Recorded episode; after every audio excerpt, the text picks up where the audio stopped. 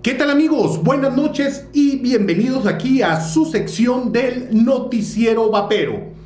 Como siempre les digo, este es un espacio completamente libre de publicidad, sin afán de lucro, así que siéntanse libres de compartirlo donde ustedes quieran. Eh, ¿De qué vamos a hablar el día de hoy? Eh, estuve leyendo algunos artículos ahí en Vaping Today, eh, muy interesantes, muy padres, y di con uno que creo bien vale la pena aprovechando estos momentos que estamos pasando. Eh, no podemos negar, vaya, que durante la pandemia nuestros vaporizadores o nuestros equipitos se convirtieron pues en un medio para distraernos, en un medio para disfrutar. Sabemos que su versatilidad, seguridad y comodidad pues nos permiten usarlos perfectamente en interiores. Pero recuerden que esto también tiene ciertas eh, limitaciones. Como todos sabemos, en el 2020 hubo un pinche suceso histórico. Gracias a la globalización, que tenemos fue posible la propagación de este malvado virus que pues apaciguó muchas de las actividades humanas. Un año después de que se inició la pandemia, pues ya estamos un poquito cansados de todo esto del COVID, pero en retrospectiva y pensando en las facilidades que la tecnología nos ha brindado, nuestros equipos resaltan sobre otros dispositivos tecnológicos, eh, pues sus ventajas trascienden la esfera personal y facilitan de alguna manera la convivencia y el bienestar con quienes no vapean. ¿Eso por qué? Porque pues no es lo mismo si estamos en la misma casa vapeando o si estamos en la misma casa fumando. Sabemos que el olor del cigarro tradicional pues es bastante penetrante. Pero ojo,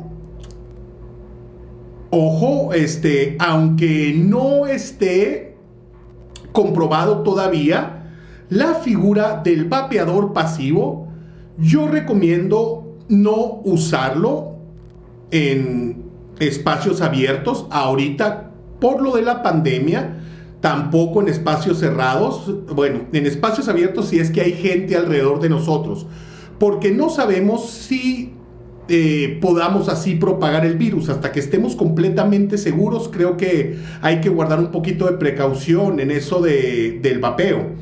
Pero pues otra ventaja que sí, sí esa es innegable, pues podemos estar vapeando acostados disfrutando nuestro maratón de series, películas o haciendo aquí el home office. Ahí sí, no hay problema. Otro, otro punto es que ahorita ya la mayoría tenemos mascotas en casa y puede que un ambiente lleno de vapor pueda afectarles. Recuerden que el olfato y el sistema respiratorio de, por ejemplo, nuestros perros o nuestros gatos, por decirlo así, son mucho más sensibles y delicados que el nuestro. Entonces, pues es mejor prevenir. Lo mejor es mantener un, eh, adecuado flujo de aire, vaya, una buena circulación, para decirlo en mejores eh, palabras, y al igual que nosotros, pues una buena hidratación. Otra cosa es que la portabilidad y fiabilidad de los cigarros electrónicos es otra razón para preferirlos por encima de la facilidad y la falta percepción de economía de los cigarros normales. En las ciudades latinoamericanas es cada vez más común ver transeúntes vapeando. Igualmente se ven más tiendas en la ciudad y yo creo que ya muchos domiciliarios transportan productos de vapeo. Pero, ojo, aquí está otra cuestión. Se trata de un dispositivo que está en contacto directo con nuestras manos y boca. Ojo, que es una de las rutas del virus. Por eso, eh, en estas fechas en que la amenaza biológica sigue latente, es preferible reevaluar el uso en el espacio público. Hay que cuidar nuestro dispositivo para no estar manipulándolo constantemente y siempre hacer una buena limpieza antes de usarlo, ya sea que yo recomiendo eh, las toallitas antisépticas o desinfectantes. Esa la recomiendo para limpiar tanto el cuerpo como sobre todo el drip tip de nuestro equipo. Y pues ya sabemos que compartirlo jamás. Esa es una muy, muy mala idea. El cambio abrupto de nuestro diario acontecer, la sensación de incertidumbre y el miedo con el que llevamos viviendo ya más de un año, es lógico que nos van a afectar psicológicamente. En algunos casos pueden llevarnos a conductas que afectan directamente a nuestro bienestar. ¿Eso por qué? Porque recordemos que la nicotina puede comportarse de dos maneras. Puede ser ansiolítica o ansiogénica completamente opuestas. ¿Qué quiere decir esto? Que puede calmar la ansiedad o empeorarla. Ojo con esto. Pero sabemos que cada cuerpo pues, es un mundo, cada organismo es diferente. El efecto de la nicotina, perdón, también depende de la cantidad que se administre, el estado este, e incluso el entorno del individuo.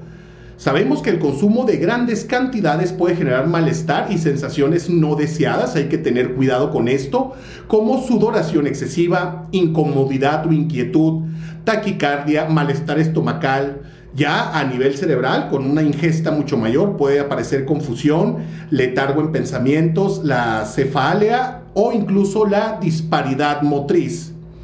Es por eso que es muy muy importante conocer bien el origen de nuestros líquidos, su concentración de nicotina y sobre todo mantener el autocontrol. ¿Cómo podemos llegar a esto? Yo sé que a veces tenemos mucha ansiedad y subimos de un grado 3 a un grado 6, pero si no nos controlamos y queremos usar el grado 6 con un, como si fuera un grado 3, es como podemos experimentar los, este, las sensaciones no deseadas de las que ya habíamos hablando lo mejor es eh, mantener cierto grado de nicotina, que no sea ni muy alto ni muy bajo, mantenernos en un rango estándar que nos pueda dejar satisfechos sin la necesidad de estar sobreutilizando nuestro equipo. Vamos a ver qué más nos depara esta pandemia. Afortunadamente, pues ya saben, ya empezó la, la vacunación se va avanzando, a lo mejor no al ritmo de otros países, pero ya se ve un poquito de avance. Así que ya saben, mis hermanos, manténganse, manténganse a salvo, limpien bastante bien sus equipos y nos vemos la próxima. Este fue su noticiero, el noticiero vapero.